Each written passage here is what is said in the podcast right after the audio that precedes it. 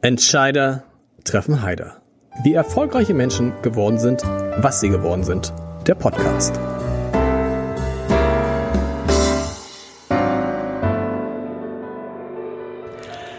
Herzlich willkommen. Mein Name ist Lars Heider und wenn man den Nachnamen meines heutigen Gastes hört, muss man sofort an Immobilien denken und an die WCM, die um das Jahr 2000 herum ein milliardenschweres Unternehmen war. Karl Ehlerding war zeitweise damals einer der erfolgreichsten Manager, Unternehmer Deutschlands und er tat mit seiner Familie das, was viele erfolgreiche Hamburger Unternehmer tun und getan haben. Sie versuchten etwas von diesem Erfolg zurückzugeben. Darüber und über die Frage, welche Rolle erfolgreiche Unternehmer dabei spielen können, die soziale Spaltung der Gesellschaft zu verringern, will ich heute mit Ingrid Ehlerding sprechen, die zusammen mit ihrem Sohn John die Ehlerding Stiftung leitet, die sich um Kinder kümmert, die es nicht so leicht haben wie die eigenen.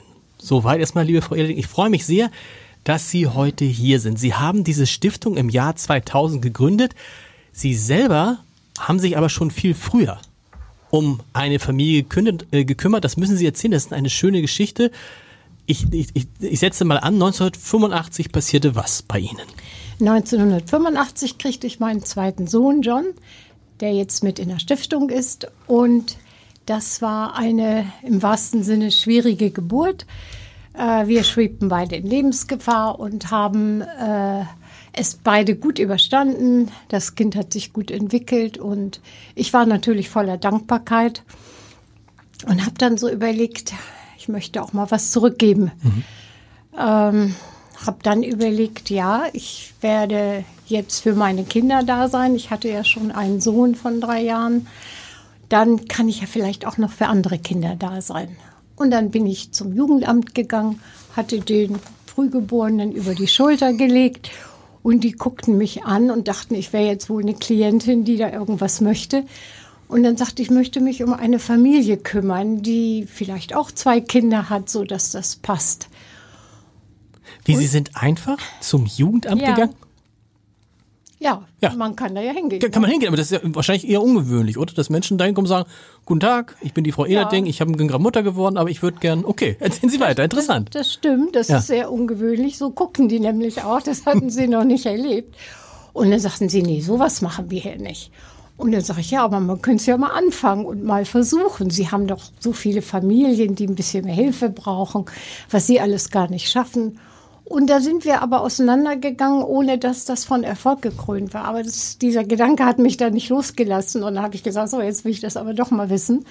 Und bin dann ab und zu wieder hingegangen und dann haben die gemerkt, das ist doch nicht irgendwie eine hormonelle Sache nach die der meint Geburt. Das ernst. Die meint das ernst. Und dann haben sie beraten und haben gesagt, wahrscheinlich unter sich, jetzt geben wir der Mann eine Familie, der wird sich schon gleich die Nase voll haben. Das sind nämlich fünf Kinder drin. Okay. Ich wagte ja gar nichts mehr zu sagen, habe gesagt, klar, will ich kennenlernen. Und das war wirklich ein wilder Haufen, eine Familie mit türkischem Hintergrund, fünf Kinder, ein Kind behindert, ein Sohn. Die Mutter durfte erst aufhören, Kinder zu kriegen, als der Sohn dann geboren wurde. Und diese Eltern waren aus der Türkei gekommen, vom Lande, beide Analphabeten und wussten für sich nicht so recht, wo es lang geht überhaupt. Deswegen ist der Vater auch sehr krank geworden und äh, hat in seiner Hilflosigkeit auch Dinge gemacht, die der Familie nicht so gut bekommen sind. Ich will das jetzt nicht näher ausführen. Äh, jedenfalls habe ich die Kinder kennengelernt und da gab es dann auch irgendwie gar kein Zurück mehr. Ich habe gesehen, die Kinder waren bedürftig, die Kinder hingen an meinen Lippen und äh, ich merkte, dass da kann ich was machen. Aber nochmal interessant, das Jugendamt hat Ihnen dann die Adresse gegeben? Und, nein, nee, nein, nein, nein, nein, Ich bin, ja gut, dass Sie das nochmal sagen. Ich bin dann mit äh, der äh, Sozialarbeiterin in die Familie gegangen. Okay. Äh, damals hatten die Sozialarbeiterinnen noch ein bisschen mehr Zeit. Die Familie ist eng betreut worden. Und äh, das hat sie auch stabilisiert, diese enge Betreuung. Das ist oft heute so leider nicht mehr möglich, weil auch nicht genügend Personal da ist und im Jugendamt weiß man ja, sind dann viel Berufsanfänger, die auch noch nicht die Erfahrung haben. Das ist eigentlich sehr, sehr schade. Und wahrscheinlich gibt es auch mehr Fälle, kommen wir später noch zu. Ich würde erstmal gerne diese Geschichte noch, weil die wirklich irre ist. Und dann waren Sie in dieser Familie. Sie hätten ja auch sagen können, wisst ihr was, ich tue Menschen was Gutes und ich unterstütze diese Familie mit 2000 Mark oder so. Mark gab es damals noch ne, im Monat. Aber das, nein, es ging gar nicht um Geld. Es ging um was ging es ihnen? Um Zeit zu geben, um wirklich zu helfen. Was war ihr Antrieb? Ich hatte Lust dazu. Ich hatte einfach Lust dazu, auch noch mal in andere Welten einzutauchen, zu sehen. Äh, ja, wir waren auch äh, an Deri-Hilfe und alles haben wir auch gemacht, Geld überwiesen jeden Monat äh, unser Kindergeld gespendet. Natürlich hatten wir immer den Eindruck, das müssen wir nicht unbedingt haben. Aber ich wollte gerne äh, ja auch mal andere Lebenswelten kennenlernen und vor allen Dingen auch selber was mit Kindern machen. Mhm. Ich hatte mich so sehr mit Kindern beschäftigt, seit ich meinen ersten Sohn bekommen hatte, dass ich das nur auch mal ausprobieren wollte, wie das eigentlich so mit ganz anderen Kindern mit Migrationshintergrund und vielen Schwierigkeiten ist und ob ich da ein bisschen helfen kann. Nun weiß ja jeder, der selbst Kinder bekommen hat, ich habe auch zwei Kinder. Und man weiß ja, man ist dann gerade als junge Mutter äh, wenn dann der Mann auch noch berufstätig ist. Und das war ihr Mann ja in über, also im, der war praktisch, ich stelle mir vor, der war kaum zu Hause, so stelle ich doch, doch, doch, war viel? Doch, ja? ja, ja. Wir okay. haben schon ähm, unser Familienleben sehr gepflegt. Da bin ich heute noch sehr dankbar. Wir sind nicht sehr viel auf gesellschaftlichem Parkett gewesen, Stimmt. sondern viel mehr äh, mit der Familie zu Hause. Aber trotzdem, zwei Kinder ist eigentlich auch dann schon, reicht eigentlich aus. Plötzlich hatten sie gefühlt sieben. Naja, die habe ich ja nicht jeden Tag gehabt. Wie oft haben Sie sie gesehen? Einmal die Woche okay. am Anfang, die ersten Jahre. Und das war immer ein bisschen schwierig bei fünf Kindern. Ich habe sie dann mal alle zusammengenommen, dann habe ich mal einzeln genommen, dann musste der letzte aber wieder fünf Wochen warten.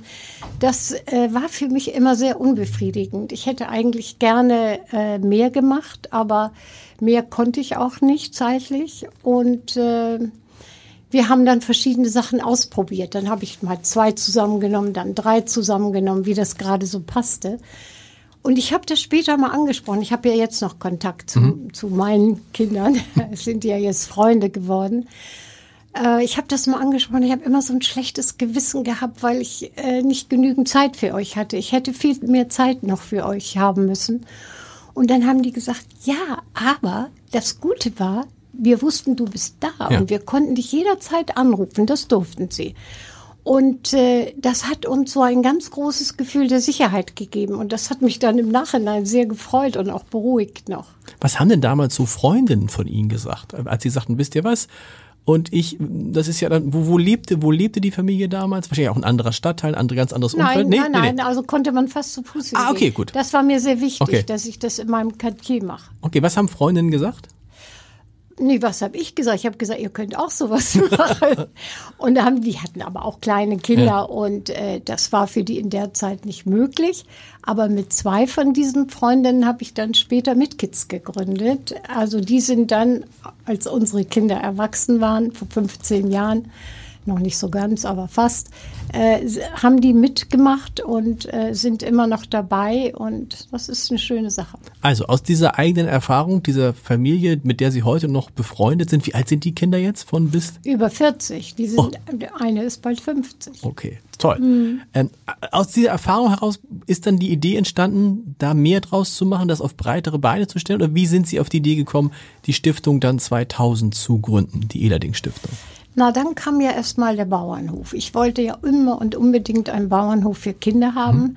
weil ich bin als Kind oft auf dem Bauernhof gewesen, habe da nicht nur gute Erfahrungen gemacht, aber ich habe doch einen starken Bezug zur Natur und zu den Tieren gehabt und ich dachte, das ist für Kinder heute so wichtig, auch mal diesen Bezug zu haben und zu sehen, wo kommt eigentlich das Essen her? Und wenn wir Fleisch essen, ja, war das ein Tier oder was war das eigentlich?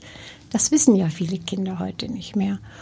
Und dann ähm, habe ich das zu meinem Mann gesagt. Mein Mann sagt, ja, er findet das eine prima Idee. Ich war auf etwas mehr Gegenrede, hatte ich gewartet, aber er war gleich einverstanden. Und dann sind wir losgefahren, ich mit meinen beiden Jungs hinten drin durch Schleswig-Holstein. Mein Mann sagte unbedingt Nordsee. Nordsee ist ähm, gute Luft für die Kinder, die haben alle Allergien, die müssen alle an die Nordsee. Dann sind wir an die Nordsee gefahren und es war so schrecklich. Es war also drei Bäume schief im Wind und ich habe nirgends meinen blühenden Gemüsegarten gesehen und habe gedacht, nee, das wird ja nichts. Und dann bin ich an die Ostsee gefahren und da war also der, ich glaube, das fünfte Objekt. Mhm. Da bin ich reingegangen und habe gesagt, ja, hier, hier kann ich mir das sehr gut vorstellen. Direkt an der Ostsee gelegen. Äh, eine ehemalige Hotelpension, die äh, ja also auch schon mal Preise bekommen hatte, weil die Lage sehr schön war. Und davon haben wir dann diesen Bauernhof umgestaltet, eingerichtet, immer wieder erweitert. Äh, das war mein absolutes Herzensprojekt. Da hm. bin ich drin aufgegangen und äh, da haben wir Klassen eingeladen dann. Das kam, habe ich gemacht, bevor die Stiftung hm. gegründet wurde. Das musste bei mir so schnell gehen. Äh, und Stiftungen gründen damals dauerte etwas länger. Haben wir einen Vorläuferverein gemacht, den wir dann nachher in die Stiftung eingebracht haben.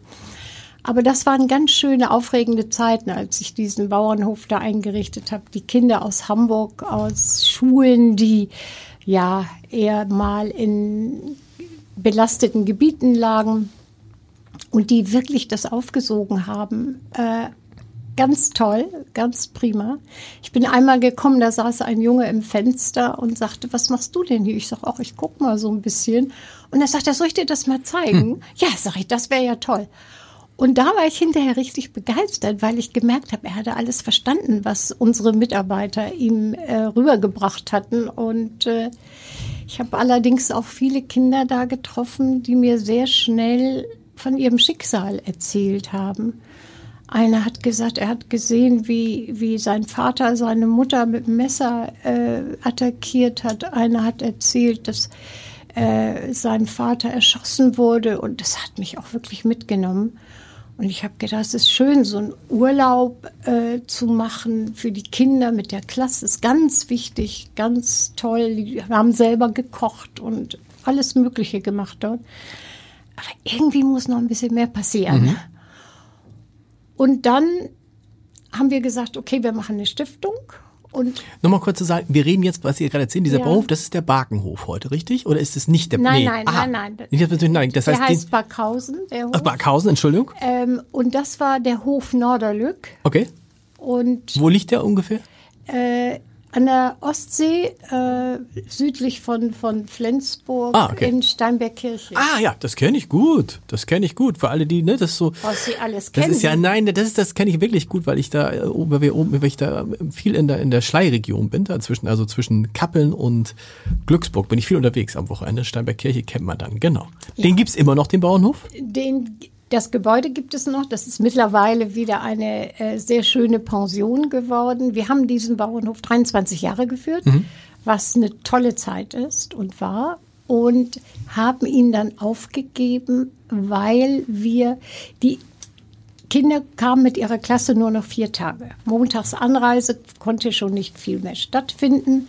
Äh, freitags äh, Abreise war auch nicht mehr viel zu mhm. machen. Und diese drei Tage, die reichen nicht aus, um Kindern die Welt auf einem Bauernhof nahezubringen. Dann durften viele Kinder nicht die Kühe melken oder diese beliebten Dinge nicht machen. Und es war sehr teuer. mit elf Mitarbeitern so ein Bilderbuchbauernhof zu Stimmt. machen, kostet viel, viel Geld. Und irgendwann mussten wir uns entscheiden, ob wir den dann schon vorhandenen äh, Backhausen, das Schullandheim weitermachen oder ob wir den ähm, Schulbauernhof aufgeben. Und das war eine sehr traurige Entscheidung, aber eine pragmatische Entscheidung, den Bauernhof aufzugeben, weil äh, der, wie gesagt, zu viel kostete und zu wenig für die Kinder mhm. gebracht hat. Okay, Preis-Leistung stand da in keinem Verhältnis. Und dann kam die Stiftung 2000, ja. die Ehlerding Stiftung. Wir hatten, das muss ich ganz hm. kurz sagen, vorher schon zwei Vorgängerstiftungen. Mein Mann hatte seine Wissenschaftsstiftung, ich hatte meine Pro-Jugend-Stiftung. Und es war damals noch möglich und wunderbar, dass wir die irgendwann zusammenlegen konnten, weil ich gesagt habe, ich brauche mehr Geld für die Kinder. Und Stimmt, die hießen früher Karl-Ehlerding-Stiftung und nee, oder wie hießen die? die, die eine, die von meinem Mann hieß Ehlerding Stiftung zur Förderung der Wissenschaften okay. und meine hieß Pro Jugendstiftung. Okay. Also was heißt meine? Unsere ja, okay. natürlich. Ne? Ähm, Und ich habe dann, als das Geld auch mal ein bisschen knapper wurde, äh, gesagt, dann legen wir die Stiftung zusammen. Ich war ganz naiv. Ich dachte, sowas ist ganz leicht. Das ist aber überhaupt nicht leicht. Und dann habe ich das Geld, dann geben wir die Wissenschaft auf und dann habe ich das Geld für die Kinder, was sich auch als sehr gut erwiesen hat, weil ich finde, man soll dann lieber eine Sache richtig mhm. Absolut. Sie haben gesagt, wo das Geld knapper wurde, das kennt, kennt man noch, ähm, ähm, WCM damals, milliardenschweres Unternehmen, ein unfassbar erfolgreiches Unternehmen. Aber dann gab es Schwierigkeiten bei der Übernahme der Commerzbank und so weiter und so weiter. Ja, das war ne? natürlich auch ein, ein, finanzielles Desaster genau. für uns. Ähm, und da mussten wir natürlich gucken, dass wir Klar. auch an anderen Stellen Geld sparen. Und äh, deswegen haben wir dann auch ein paar Sachen umgestellt. Genau. Sie hatten aber vorher schon Teile Ihres Vermögens in diese Stiftung gegeben, in diese Stiftungen, die dann ja genau, natürlich ja genau. Mhm. So und dann war die Idee und darüber würde ich gerne mit Ihnen sprechen, weil die ist ja wirklich eine besondere Idee, weil es auch da gar nicht so sehr um Geld, sondern um Zeit geht. Die Idee dieser, was Sie gemacht haben, 85, haben Sie übertragen, praktisch auf diese Stiftung. Was können Sie besser erzählen als ich? Ja, ich habe nun nicht die Kinder übertragen. Nicht die Kinder, nein, aber die Idee, die dahinter ja, stand. Ja, genau. Also wir haben dann den Bauernhof äh, gemacht, dann kam, das hat schon sehr viel Spaß gemacht mhm. und sehr viel Zeit gekostet. Und dann kam ein befreundeter Oberschulrat aus Bremerhaven, wir sind ja, mein Mann und ich sind ja Bremerhavener gebürtig, und sagte, ja, und in dem Schullandheim, in dem ihr wart, das soll jetzt geschlossen werden. Wollt ihr da nicht noch einmal hinfahren? Er hatte natürlich schon bestimmte Gedanken ja. dazu. Und als wir dann da waren und sahen die alten Bücher mit unseren Unterschriften, die noch alle da waren, und nein, das sollte nur geschlossen werden, wie schrecklich. Da haben wir das erstmal finanziell ein bisschen unterstützt, aber dann habe ich auch gesagt, ich entweder mache ich das jetzt alleine und richtig. Das war alles so ein bisschen äh, halbe, halbe Sache. Und dann mache ich ein erlebnispädagogisches Zentrum mhm. hier. Das hatte ich auch schon lange im Hinterkopf. Und das haben wir dann gemacht. Und äh, das hatte seine Eröffnung 2000. Und 2000 am 1.1. war auch die Zusammenlegung der beiden Stiftungen. Das ist so das eine Standbein. Es gibt noch ein anderes Standbein. Sie machen relativ viele Veranstaltungen zu ähm, zu, zu Themen, die wir schon angeschnitten haben, also zum Beispiel auch zu Gewalt in der Familie gibt's, haben sie Veranstaltungen gemacht. Und dann gibt's diese Patenschaften, die sie machen, von denen es allein in Hamburg 150 gibt. Müssen Sie erzählen, äh, das heißt, Sie suchen Leute, die so ähnlich wie Sie damals bereit sind, sich um Familien zu kümmern, in denen es irgendwelche, wie auch immer gearteten Schwierigkeiten gibt und denen aber vor allen Dingen Zeit zu schenken. Also Schwierigkeiten müssen gar nicht da sein. Es muss eine belastete Familie okay. sein. Ähm, wir wollen da auch nicht stigmatisierend unterwegs sein. Äh, belastete Familien, welche Familie ist nicht belastet? Wollte gerade sagen, da geht, da geht, schon los. Ja. ja. Und äh, wenn ich eine alleinerziehende Mutter bin, dann ist die Belastung noch mal um ein Vielfaches größer. Und wenn ich sechs Kinder habe, und davon haben wir einige Familien okay. äh, in unserem Mitkids-Programm, dann bin ich auch über alle Maßen belastet. Das ist ja klar. Und äh, ich habe irgendwann gesehen, Mensch, aus meinen Patenkindern, wir nannten das damals nicht mhm. Paten, mhm. äh, die haben alle eine Ausbildung gemacht. Die haben, aus denen ist was geworden, die stehen im Leben, was nicht zu erwarten war bei den Schwierigkeiten, die sie hatten. Und das lag aber nicht an mir nur, das lag sicher auch an mir, aber auch die hatten wirklich gute Begleiter auf dem, im Jugendamt, äh, in den Kitas, überall. Und ich habe gedacht, warum mache ich da nicht ein Projekt von? Wollte ich ja eigentlich schon von Anfang an machen, aber da war ja noch keiner bereit. Und äh, dann haben wir so einen wissenschaftlichen Beirat gegründet, haben ein Jahr uns getroffen mit Professor Riedesser und mit äh, Frau Dr. Brandi und äh, mit anderen, die im Kinderschutz unterwegs sind. Und dann haben wir gesagt, okay, wir machen das, haben eine Frau gefunden in Zürich, die äh, ein ähnliches Projekt aufgelegt hatte mit mir. Die haben wir eingeladen. Die hat uns eine tolle Fortbildung gegeben und hat auch noch mal die Paten fortgebildet, die ersten. Und das war so unser Anfang. Und da kommen meine beiden Freundinnen wieder ins Spiel, die ich ganz zu Anfang schon gefragt hatte, die aber natürlich gar nicht konnten zeitlich. Die hatten auch alle drei Kinder. Und wir haben dann das aus der Taufe gehoben. noch ohne Projektleitung, ohne alles. Wir haben äh, die ersten Patenschaften gegründet und fanden das ja alles so aufregend und so toll und dass die Kinder jetzt jemanden haben, mit dem sie sich einmal treffen könnten. Und haben seitdem aber wirklich sehr viel an der Qualität gearbeitet, dass die besser geworden ist, haben, als wir merken, Mensch, da sind ja Menschen, die machen sowas. Mhm. Ähm, dann stellen wir jetzt auch mal eine Projektleitung ein und stellen das auf etwas professionellere Füße noch. Und seitdem, das sind 16 Jahre jetzt, glaube ich, äh, klappt das eigentlich ganz hervorragend. Und selbst in der Pandemie, wo eigentlich alle zu Hause waren, haben wir sehr viele Anmeldungen vom Paten bekommen. Und mhm. wir haben gesagt, es ist ja komisch, keiner darf raus, aber die wollen jetzt ein Patenkind haben, diese Menschen. Und dann haben wir überlegt, haben gesagt, ja, die, wir hatten alle Zeit, uns über Werte mal den Kopf äh, zu zerbrechen und wie, wie sieht es eigentlich mit meinen Werten in meinem Leben aus und da sind viele äh, übers Internet zu uns gekommen und das hat uns natürlich sehr gefreut. Was, ist, was sind das für Menschen, die so Interesse an der Patenschaft haben? Ja, das äh, sind alle möglichen Menschen. Mhm. Das ist ja gerade das Spannende bei uns. Es sind Lehrlinge, Studenten, Doktoranden. Tatsächlich. Ich, ja. hätte gedacht, ich hätte jetzt natürlich eher gedacht, das sind eher welche, die älter sind. Ja, ja auch. Wo die, wo die Kinder schon aus dem Haus sind. Aber okay, was treibt, also, was, was treibt die?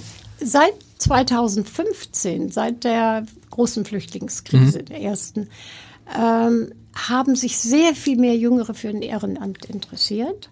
Es hieß ja immer so, ein Drittel ist im Ehrenamt, ein Drittel überlegt und der Rest will nicht. Genau.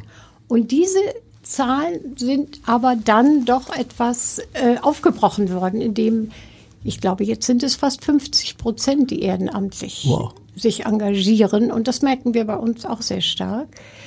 Äh, aber um nochmal darauf zurückzukommen, was sind das für Menschen? Das sind Menschen, die arbeiten in einem Beruf und machen das am Wochenende. Das sind Unternehmer, das sind äh, Kraftfahrer, das sind aus allen Berufen äh, natürlich mehr Frauen als Männer. Aber die Männer, die wir haben, machen auch ganz super tolle Patenschaften. Und äh, die äh, Frauen sind natürlich äh, noch zeitlich oft noch mehr in den Patenschaften drin als äh, die männlichen Partner. Was treibt, was treibt die an? Warum machen die das? Warum interessiert? Haben die selber keine Kinder? Ist es so wie bei Ihnen, dass Sie das Gefühl haben, Sie möchten was zurückgeben? Geht es darum, sozusagen auch so Brücken zu schlagen und zu sagen, ich will mal meine, was ich immer hochinteressant finde, besprechen wir in diesem Podcast auch viel, dass man bewusst sagt, ich verlasse meine Komfortzone oder wie man heute sagt, ich verlasse meine Blase und guck mal, wie ist das Leben eigentlich woanders? Was, ja. was sind die Gründe? Also das fragen wir ab und da steht meistens ich möchte was zurückgeben von dem, was ich bekomme. Das hm. ist die überwiegende okay. Antwort und da bin ich immer ganz froh, wenn ich das lese, weil ich finde, das ist eine gute Motivation. Wenn wir jemanden am Telefon haben, der sagt, ach, ich liege gerade Entscheidung und mir fällt die Decke auf den Kopf. Schwierige Motivation. Haben wir alles gehabt, okay. dann sagen wir immer, ach, wissen Sie was, diese Schwierigkeiten überwinden Sie jetzt mal und dann rufen Sie wieder an. Aber in der Regel kommen dann keine Anrufe mehr. Wie kommen Sie umgekehrt zu den Familien? Die Familien müssen sich selber bei uns anmelden. Ah, okay, das geht nicht irgendwie über Jugendamt oder irgendwelche Fördervereine. Doch, Doch auch? Die sagen es den Familien. Ah, okay. Und die Familien müssen sich bei uns selber anmelden. Nur das ist für uns der Beweis, dass sie es auch wollen, was ja ganz wichtig ist. Denn wenn das Jugendamt sagt, und Sie müssen jetzt dann Patin in die Familie lassen oder einen Paten, das funktioniert nicht. Das wird auch so nach dem Motto, die schicken Nein. uns jemanden. Ja, ja. Und dann treffen Sie die persönlich, diese Familien oder die Mitarbeiterin? Gibt es dann, wenn Sie eine Familie bewirbt und Sie haben das Eindruck, das könnte klappen, gucken Sie sich die vorher nochmal an? Natürlich. Also wir gehen immer zu zweit in die Familie. Zwei Patenschaftsbegleiterinnen, mhm. das ist der Aufbau des Projektes, Projektleitung, Projektkoordinatoren für die einzelnen Standorte, auch in Bremerhaven und Bremen. Und die, äh, jetzt habe ich fahren. Ja, die, was machen die? Also, ich hatte gerade gefragt, wie, wie, wie, wir wie besuchen zwei, Sie diese Familie? Wir genau. gehen mit, mit zwei Patenschaftsbegleiterinnen in die Familie, gucken uns an, wenn die Schwierigkeiten zu groß sind, muss professionelle Hilfe rein. Okay, das ist uns sehr wichtig, auch Abgrenzung Ehrenamt äh, Profi. Mhm. Und äh, wenn wir den Eindruck haben, ja, die Familie ist bedürftig und die Mutter kann auch Termine einhalten, das ist ja auch ganz wichtig für die Paten, dass sie jemanden antreffen, wenn sie das Kind abholen, dann äh, nehmen wir sie auf und äh, die, Familie kommt auf die Liste. Und dann ist es so, Sie sagen, der Pate oder die Pate muss jemanden antreffen. Das ist in der Regel, kommt die Patin einmal die Woche, mindestens, öfter und macht etwas mit einem der Kinder oder mit mehreren Kindern, also, holt die Kinder aus ja, der Familie raus? Ja, das ist äh, der, die Idee des Projektes, dass die Kinder über den häuslichen Tellerrand gucken mhm. können. Die werden rausgeholt aus der Familie, sollen gerne auch zu den Paten nach Hause. Mhm.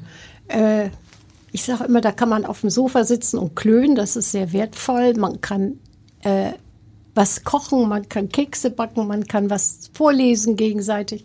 Da kann man ganz viele Dinge machen.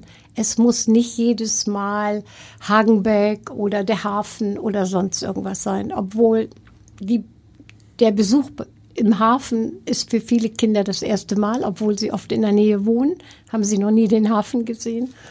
Und äh, die Kinder, die mit ihrem Paten zu Hause sind und wo dann gekocht wird, die sehen das erste Mal, dass man einen Tisch schön decken kann, Kerzen anzünden. Eine Patin erzählte mir, das ging so weit, wenn das Kind einen Apfel gegessen hat, musste dann die Kerze angezündet werden.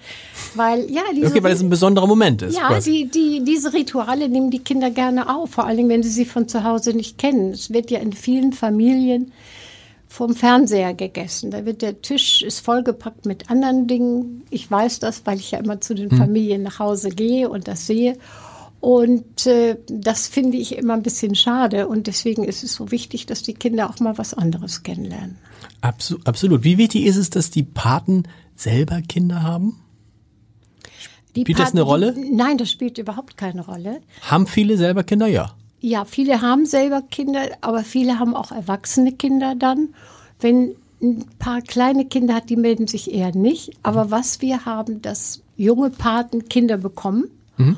Und wir haben es sogar, dass ein Patenkind, die schon lange in der Patenschaft ist, Babysitting jetzt bei der Patin macht für, für ihr Kind. Ah, okay, cool. Ja, das fanden wir auch besonders toll.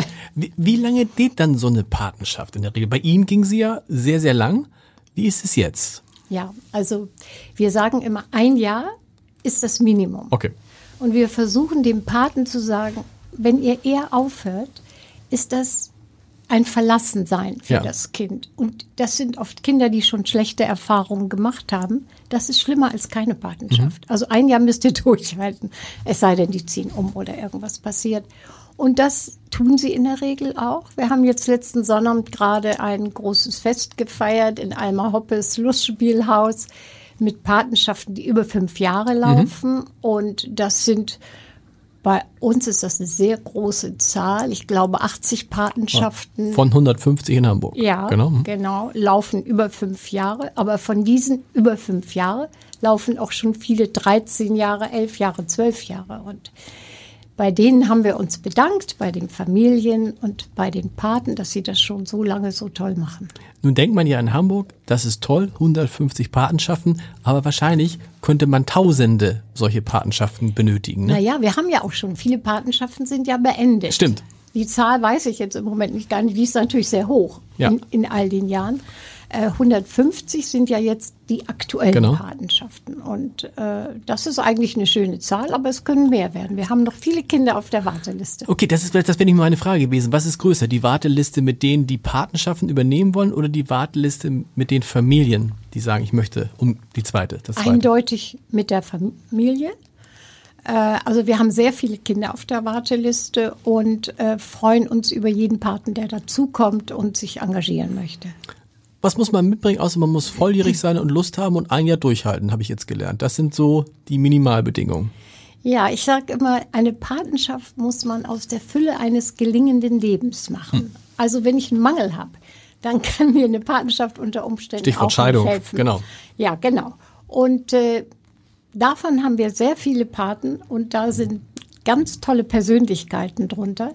Wir treffen uns ja einmal im Jahr mit allen zum Sommerfest und dann kommen die Familien, die Paten und die Kinder.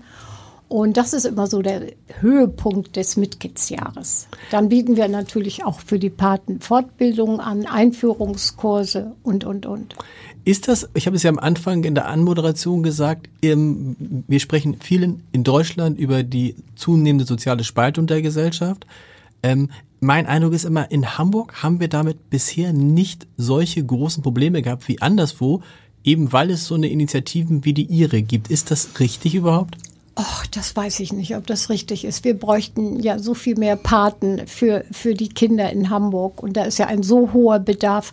Also da, da kann ich gar nicht, kann ich gar keine richtige Aussage Aber Ihr Eindruck ist auch, dass diese Spaltung tatsächlich immer größer wird? Ja, das ist ja, das ist ja leider so, ja. dass die Spaltung größer wird und dass wir da mit allen Mitteln gegen angehen müssen. Das ist ja klar. Aber die Verantwortung liegt dann insbesondere bei denen, denen es gut geht. Das muss man einfach auch mal so sagen. Also die müssen den Schritt machen, ja, oder nicht? Also das ist ja jetzt, was wir jetzt ansprechen, ist ja die ehrenamtliche, die freiwillige Basis. Hm. Aber ich finde, es muss auch von der Politik einiges kommen, damit äh, diese Spaltung nicht größer wird. Denn wir sehen ja, was im Moment auch passiert, wenn Leute sich benachteiligt hm. fühlen hm. in der Gesellschaft.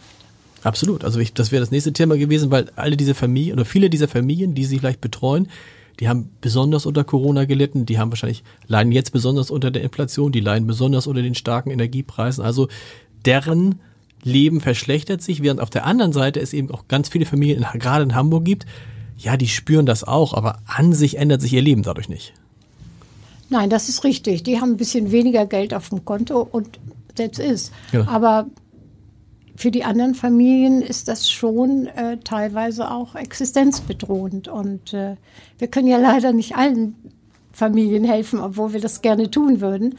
Aber die Familien, die da bei uns sind und die ein großes Problem haben, sagen wir mal, dann geht auch noch die Waschmaschine kaputt. Genau.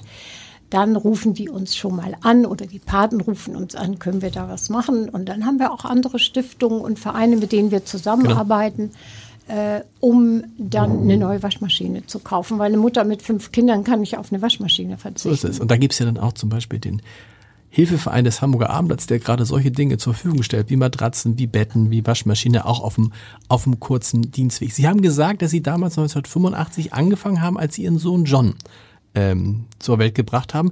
Der ist jetzt wie alt? Kann ich mal, kann ich mal kurz ausrechnen? 36. 30 und mhm. ist in der Stiftung auch mit ja. aktiv. Hat er auch schon mal überlegt, eine Patenschaft zu übernehmen oder hatte das sogar schon mal? Naja, der hat jetzt gerade ein kleines Kind. Okay. da ist, äh, das ist jetzt so eine Zeitphase, wo das nicht geht, weil der auch sehr aktiv ist und sehr viel äh, Betreuung braucht. Aber äh, ich glaube, er würde gerne äh, später eine Patenschaft machen. Ich habe ihn aber noch gar nicht gefragt. Naja, weil das ja, weil er sozusagen, er war ja sozusagen, ich will sagen, seine Geburt stand am Beginn dieser Stiftung, aber in gewisser Weise, in übertragener Weise war es so. Ja, das ist richtig. Aber ich muss auch sagen, ich habe mich immer schon für Kinder interessiert und vielleicht hätte ich es auch ohne diesen Anlass gemacht. Vielleicht was anderes, ich weiß es nicht. Wenn Sie das vergleichen, wenn Sie die, die Patenschaften, wie sie heute sind, mit der vergleichen, die Sie, die Sie damals haben, was hat sich geändert? Ja, bei mir waren, waren fünf Kinder standen Schlange. Mhm. Also die waren immer wie wild dahinterher, äh, mit mir zusammen zu sein. Und wir haben auch so schon Szenarien entworfen für die Mädchen, wenn die mit den Eltern am Flughafen stehen, weil sie verheiratet werden sollen, dann sollen sie laut Hilfe schreien und meine Telefonnummer dabei haben und dann komme ich ganz schnell mhm. angeflitzt. Wir hatten auch manchmal Lust, solche Szenarien zu entwerfen. Das hat nie stattgefunden. Zum Glück. Ja, genau. Aber was witzig war, der einzige Junge, der ist verheiratet worden mit einem Mädchen aus der Türkei und das wollte der auch unbedingt. Okay. Ja. Okay, aber heute, wenn Sie vergleichen, was Sie da, also die, die, die standen Schlange, das klingt so, als ob die Kinder heute. Nein, ich, was ich sagen will, ist, dass die Kinder heute viel mehr Ablenkung genau. insgesamt genau. haben und äh, dass, wenn die Kinder in der Patenschaft in die Pubertät kommen, dann haben sie natürlich auch andere Interessen. Dann wollen sie sich mit ihren Peergroups verabreden. Klar. Und das ist ja auch eine tolle Sache. Das müssen wir, die meisten Paten haben richtig Verständnis dafür. Aber manche Paten sagen, ich bin jetzt nicht mehr so wichtig. Wie kommt das denn? Was habe ich denn gemacht? Und da muss man ihnen das einfach mal erzählen, dass das im Laufe der Entwicklung und wenn die Pubertät da ist, sich ein bisschen verändert.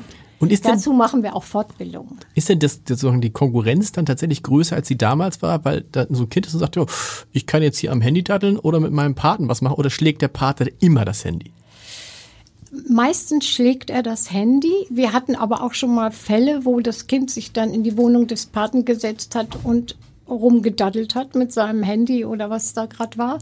Und äh, da hat die Patin sich bitter beschwert und da haben wir dann so ein Gespräch geführt, auch mit dem Kind, dass wir gesagt haben, was möchtest du denn gerne machen, wenn das nun mit dem Handy jetzt nicht geht, wenn du das nicht machen sollst, was interessiert dich sonst noch? Und so haben wir so ein bisschen was erarbeitet, was sie dann auch umsetzen konnten mhm. gemeinsam. Da war die Patin auch so ein bisschen überfordert. Gut, das, das, was ist das, wenn einer sagt im ersten halben Jahr, im ersten Jahr oder halben Jahr, es funktioniert nicht? Was passiert dann? Dann treffen wir uns und versuchen das zu besprechen, woran es liegt, versuchen das rauszufinden.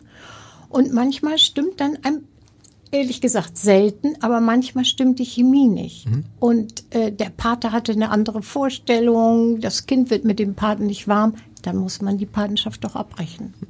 Sie sagen einmal die Woche, was heißt das dann zeitlicher Aufwand für die, die sich dafür interessieren? Reden wir da über eine Stunde? Reden, nee, das ist zu wenig. Drei, vier Stunden die Woche, was ist dann also so ein Termin? Drei, vier Stunden die Woche und es sind ja sehr oft Schulkinder, da ist es wichtig, dass es auch am Wochenende stattfindet, mhm. weil die Kinder gehen jetzt in die Ganztagsschule. Wenn die nach Hause kommen, dann sind die kaputt und haben keine Lust mehr, sich mit Paten noch zu treffen. Und das ist schon auch eine Aufgabe jede Woche. Gut, wenn es dann mal nicht stattfindet, ist es dann nicht so dramatisch. Das Kind ist mal erkältet, der Pate Klar. ist mal verreist oder wie auch immer. Aber da muss man sich gut überlegen, ob man das machen will. Absolut. Sie haben vorhin gesagt, man darf kein eigenes Manko ausgleichen. Jetzt denke ich so an jemand, der alleinlebend ist, an jemand mit, mit gleichgeschlechtlichen Paaren, wo man weiß, die können, jemand, der keine Kinder kriegen konnte, der dann zu Ihnen kommt und zu sagen, äh, sagen Sie auch, stopp, stopp, stopp, stopp. Das ist, äh, weil an sich spricht ja nichts dagegen, ne? Nein, überhaupt nicht. Also wir haben lesbische Paare, wir haben äh, auch äh, homosexuelle äh, äh Männer, die auch Patenschaften machen. Äh, also das geht doch alles. Das ist für uns überhaupt kein Problem. Wir sind da sehr offen. Hohe Verantwortung für Sie. Welche Rolle spielen die Mütter oder die Mütter und Väter der Kinder, die abgeben? Also äh, was bilden, was, was kriegen Sie? Ich habe gemerkt, dass Sie mit der damals, glaube ich, befreundet waren mit der Mutter, mit der Sie dann, wo diese Kinder, wie läuft das hier? Weil das kann ja auch dann schnell mal zu so einem äh, ich will nicht sagen, zu, zu, so einer Zweitmutter werden. Das kann man gut finden, man kann das aber auch als Konkurrenz empfinden. Ja, das ist äh, wahr. Das kommt darauf an, wie gut die Bindung zwischen Mutter und Kind ist.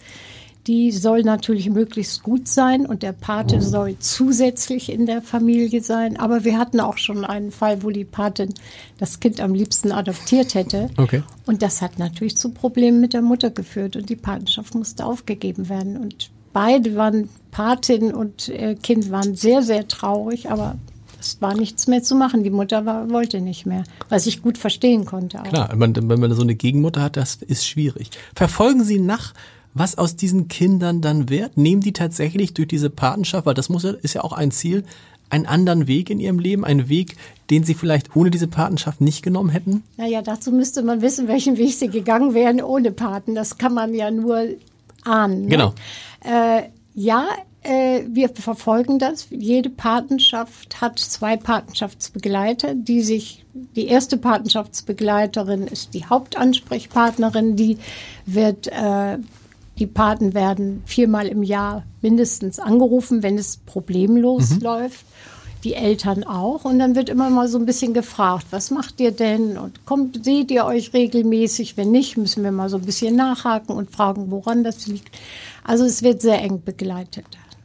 Sie haben immer auch als Ziel gehabt, Sie haben es vorhin erzählt mit dem Bauernhof, dass den Kindern die Natur nahegebracht wird, gerade Kinder aus der Stadt, und das Thema Ernährung eine Rolle spielt. Ja. Ist, wird das den Paten mit auf den Weg gegeben, sagen, es wäre schön, wenn, nee, Sie schütteln schon mit dem Kopf. Nein.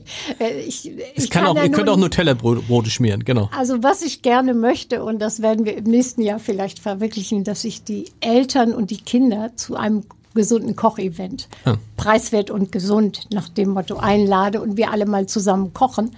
Da hätte ich große Lust zu. Aber die Paten, wenn die das Kind einmal die Woche sehen, dann sollen sie das Kind auch noch mit Gewalt gesund ernähren. Kinder, die das gar nicht kennen, nein, das möchte ich den Paten nicht zumuten.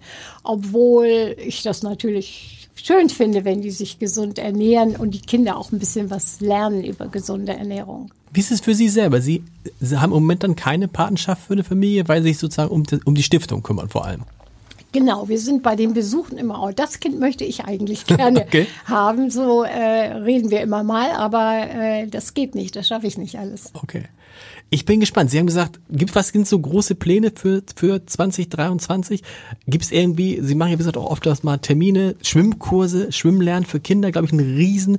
Das unterschätzt man immer so. Man denkt, naja, jedes Kind kann schwimmen, wenn es in die fünfte Klasse kommt. Nix. In Hamburg ist irgendwie, also wenn es mal die Hälfte in, sind, glaube ich, so ist es schon ganz okay. Also das war noch nie so, dass alle Kinder ja. in der fünften Klasse schwimmen konnten, aber so schlimm wie jetzt war es auch lange nicht. Und äh, wir haben ja unseren Bereich Impulse, wo wir dann immer mal äh, Dinge aufgreifen, die gerade wichtig sind. Und da waren die Schwimmkurse dran. Und das machen wir jetzt in allen drei Standorten, in Bremen, Bremerhaven und Hamburg, dass wir dort Schwimmkurse anbieten mit Kooperationspartnern. Und das klappt sehr gut. Und äh, die Kinder bleiben manchmal bei der Sache und machen dann das Bronzeabzeichen, denn mit dem äh, was heißt das andere vorher? Wie heißt das? Äh, ja, Freischwimmer. Freischwimmer. Freisch Nein, auch Freischwimmer ist schon lange passiert. Gibt's nicht mehr, wie heißt das vorher? Die haben recht. Äh, Seepferdchen. Das Seepferdchen. Seepferdchen.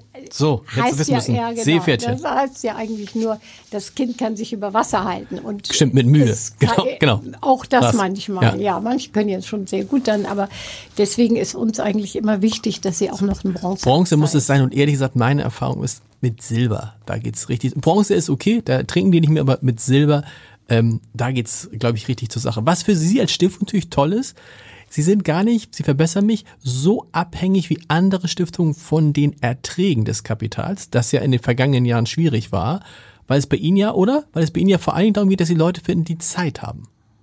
Ja, beides. Beides. Meine, eine Patenschaft kostet auch Geld. Das okay. muss auch finanziert werden. Wie, wie wird, was, was kostet das? Was, was? 800 Euro im Jahr. Okay. Aber das ist ein überschaubarer Vertrag, genau. äh, Betrag, wo, es kommt natürlich immer darauf an, wie viel Patenschaften man hat. Das ist ja klar. Aber, äh, die, dieses Geld muss ja auch irgendwo herkommen. Das stimmt. Wofür werden die 800 Euro dann ausgegeben? Weil der Pate kriegt ja kein Geld oder kriegt der Aufwandsentschädigung oder irgendwas? Der Pate die kann Patin? im Monat, ja, äh, 30 Euro bekommen. Mhm. Wir sagen immer, das ist ein Fahrtkostenzuschuss. Mhm. Aber in Wirklichkeit sagen wir dem Paten, macht damit, was ihr wollt. Das ist uns ganz egal. Und wenn ihr das nicht nehmt, dann könnt ihr auch äh, das als Spende euch verbuchen lassen. Okay. Und das klappt in der Regel recht gut. Können sich Leute, die diesen Podcast jetzt gehört haben, bei Ihnen melden? Ja. Ja, gerne. Gerne. Nach oben hin, wie viel, wie viel Patenschaften könnten Sie, wenn Sie sagen Maximum gehen würden? Das alles, wie viel könnten Sie denn überhaupt machen? Wie, was würde die Stiftung hergeben? Das ist eine sehr gute Frage, aber vielleicht könnten wir uns ja verdoppeln. Verdoppeln. Also, melden ganz einfach. Ehlerding Stiftung ist im Internet, findet man alles, ja, was man, was man braucht. Und wir haben ja gelernt, man muss gar nicht so viel mitbringen. Vielen Dank fürs Gespräch, hat große Freude gemacht. Mir auch, vielen Dank.